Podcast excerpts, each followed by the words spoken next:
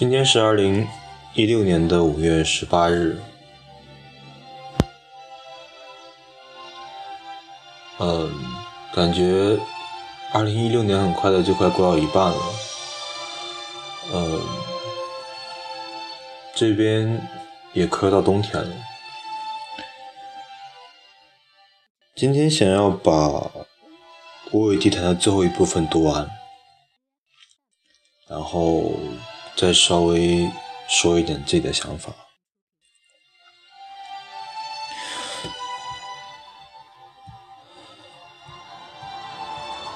在上一个部分，作者，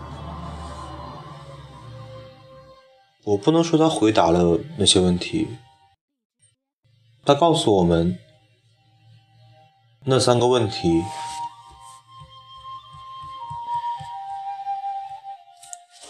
第一个问题是要不要去死；第二个问题是为什么活；第三个问题是我干嘛要写作。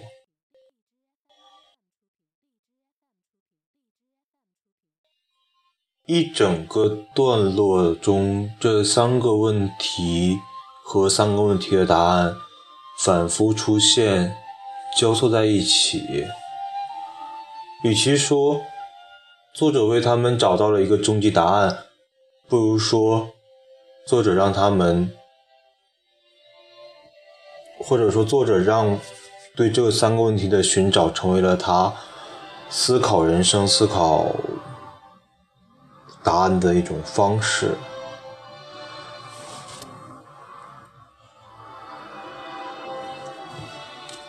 然后我们开始来读最后一个部分，《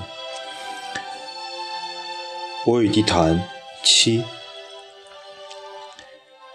要是有些事儿我没说，地毯，你别以为是我忘了，我什么也没忘，只是有些事只适合收藏。不能说，也不能想，却又不能忘。他们不不能变成语言，他们无法变成语言。一旦变成语言，就不再是他们了。他们是一片朦胧的温馨与寂寥，是一片成熟的希望与绝望。他们的领地只有两处：心与坟墓。比如说邮票，有些是用于寄信的，有些仅仅是为了收藏。如今，我摇着车，在这园子里慢慢走，常常。有一种感觉，觉得我一个人跑出来已经玩得太久了。有一天，我整理我的旧相册，一张十几年前我在这园子里拍的照片。那个年轻人坐在轮椅上，背后是一棵老柏树，在远处。就是那座古祭坛，我便到园子里去找那棵树。我按着照片上的背景找，很快就找到了它。按着照片上它的枝干形状找，肯定那就是它。但是它已经死了，而且身上。缠绕着一条碗口粗的藤萝。有一天，我在这园子碰见一个老太太，她说：“哟，你还在这儿呢？”她问我：“你母亲还好吗？”“您是谁？”“你不记得我，我可记得你。有一回你母亲来这儿找你。”她问我看没看见一个摇轮椅的孩子，我忽然觉得，我一个人跑到这世界上来，真是玩的太久。了。有一天夜晚，我独自坐在祭坛边的路灯下看书，忽然从那漆黑的祭坛里传出一阵阵唢呐声，四周都是参天古树，方形祭坛占地几百平米，空旷坦荡，独对苍天。我看不见那个吹唢呐的人，唯唢呐声在星光寥寥的夜空里低吟高唱，时而悲怆，时而欢快，时面苍缠绵时而苍凉。或许这几个词。都不足以形容他。我清清醒醒的听出他想在过去，一直在想，回旋飘转，亘古不散。必有一天，我会听见喊我回去。那时，您可以想象一个孩子，他玩累了，可他还没玩够呢，心里好些新奇的念头，甚至等不及到明天。也可以想象是一个老人，无可置疑地走向他的安息地，走得任劳任怨。还可以想象一对热恋中的情人，互相一次次说“我一刻也不想离开你”，又互相一次次说“时间已经不早了，时间不早了”，可我一刻也不想离开你，一刻也不想离开你。可毕竟，时间是不早了。我说不好，我想不想回去？我说不好，是想还是不想，还是无所谓？我说不好，我是像那个孩子，还是像那个老人，还是像一个热恋中的情人？很可能是这样，我同时是他们三个。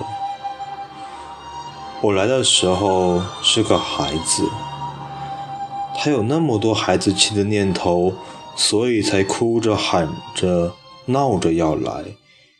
他一来，一见到这世界，便立刻成了不要命的情人。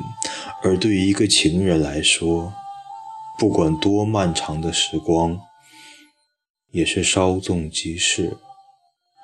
那时，他便明白，每一步，每一步，其实一步步都是走在回去的路上。当坚宁花开的时节，葬礼的号角就已吹响。但是太阳，它每时每刻都是夕阳，也都是旭日。当它熄灭着走下山去，收尽苍凉残照之际，正是它在另一面燃烧着，爬上山巅，不散烈烈朝晖之时。那一天，我也将沉静着走下山去，扶着我的拐杖。有一天，是在某一处山洼里，势必跑跑出来一个欢蹦的孩子，抱着他的玩具。当然，那不是我，但是，那不是我吗？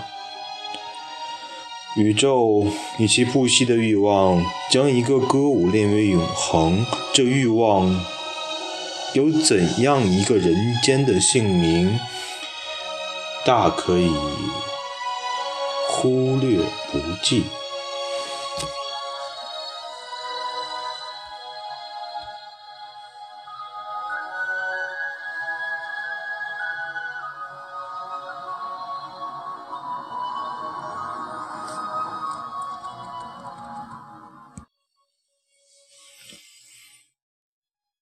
呃，终于读完了《我与地坛》，断断续续的大概有快两个礼拜的时间，因为一边读一边想，所以没有把日程排得很紧。最开始的时候想到了是。石老先生的那种精神，在前面两节我最熟悉的两部分，我又感受到了当初我感受到的那些东西，当初在初高中的时候记忆中那些东西。其实我们会发现。我们从他身上学到的不只是那种精神，我们看到的并不是一个已经没有了负面想法，或者说是已经克服了这些困难的人，而是一个在一个还可以的状态的时候，去展示了他所经历的那些苦闷和他所。会正视的，会直面的，那是让他很痛苦的东西，就像是直接去戳痛自己的黑历史一样。到了文章的第七部分，在回忆完了地坛，我们可以看出来，地坛。对于石老先生，有太多的意义。他童年的回忆，他关于母亲的回忆，关于朋友的回忆，他在地毯里面看过的书、写过的文章、经过的草地和树下，地毯就是已经成为他生命中的一部分。它的名字叫《我与地坛》，就像我们会说的“我与我的朋友”一样，地坛，它不再是一个冷冰冰的地点，而是一个承载了回忆、承载了感情的一个非常复杂的事物。在某种程度上，地坛也见证了石老先生的一生，从一个青壮少年，到后来推着轮椅的老人。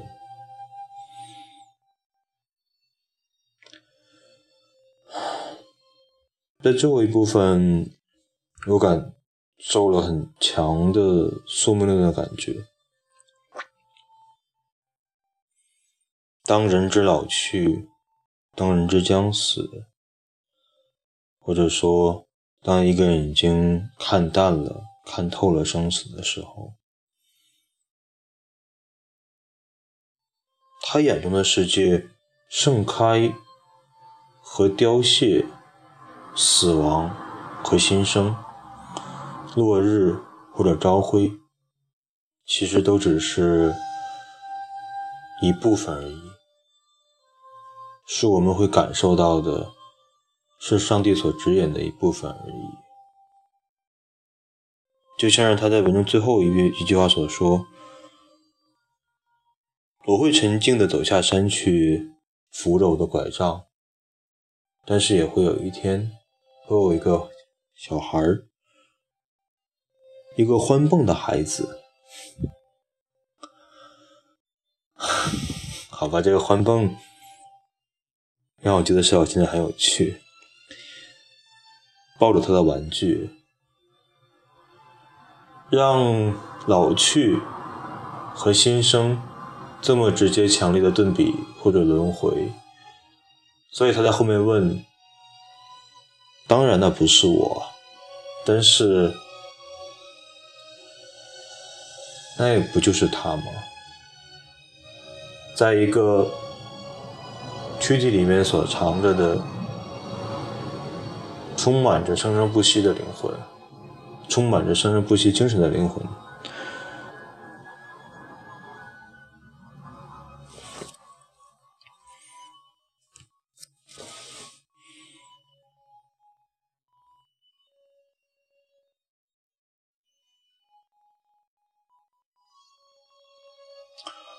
我很喜欢石老先生用的情人的例子。我们对于生命的态度，在还没觉醒的时候，就像是孩子，迫不及待着期待着明天，迫不及待着去想要知道更多，想要得到更多。但是，当发现了，或者说，当我们进入成人阶段的时候，会开始舍不得每一天，会开始珍惜每分每一秒。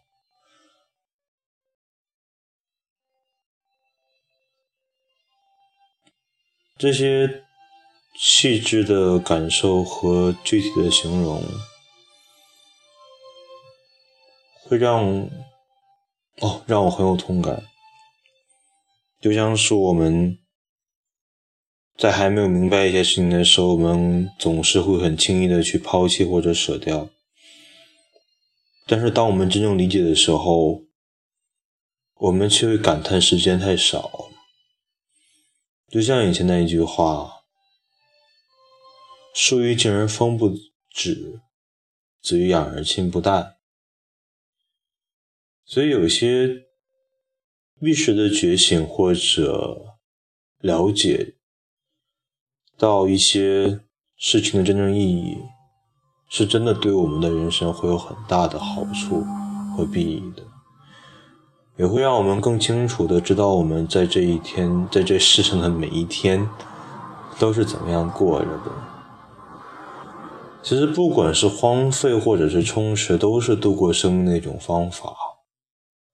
只是我希望，我们可以去选择我们自己愿意去度过，或者说是充实，而不是在没有选择的情况下浑浑噩噩的度过每一天。嗯，就是这样，这就是我给地谈的最后一部分。